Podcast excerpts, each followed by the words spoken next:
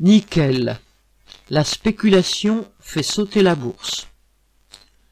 Depuis le début de l'offensive russe, les prix de nombreuses matières premières comme le pétrole, le gaz, le blé, l'acier, l'uranium atteignent des records historiques. La Russie étant le premier producteur de nickel pur, la spéculation sur ce minerai a pris une ampleur telle qu'elle a carrément paralysé le système des échanges. Le 7 mars au matin, à la bourse des métaux à Londres, la tonne de nickel valait 30 000 dollars, ce qui était déjà élevé. D'habitude, son prix tourne autour de 20 000 dollars.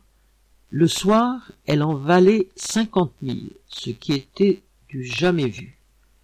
Dans la nuit, elle a atteint les 100 000 dollars. Cela a obligé la bourse des métaux de Londres à suspendre la cotation. Ce prix était tellement aberrant qu'il aurait complètement bloqué l'industrie du secteur.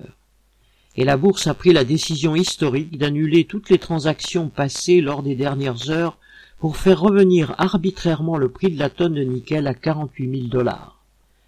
Cette annonce a fait hurler les fonds d'investissement qui avaient réalisé des gains faramineux dans l'affaire.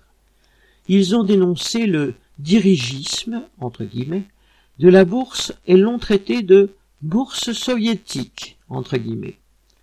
On en sourirait si cet emballement spéculatif n'avait pas des répercussions sur l'économie réelle.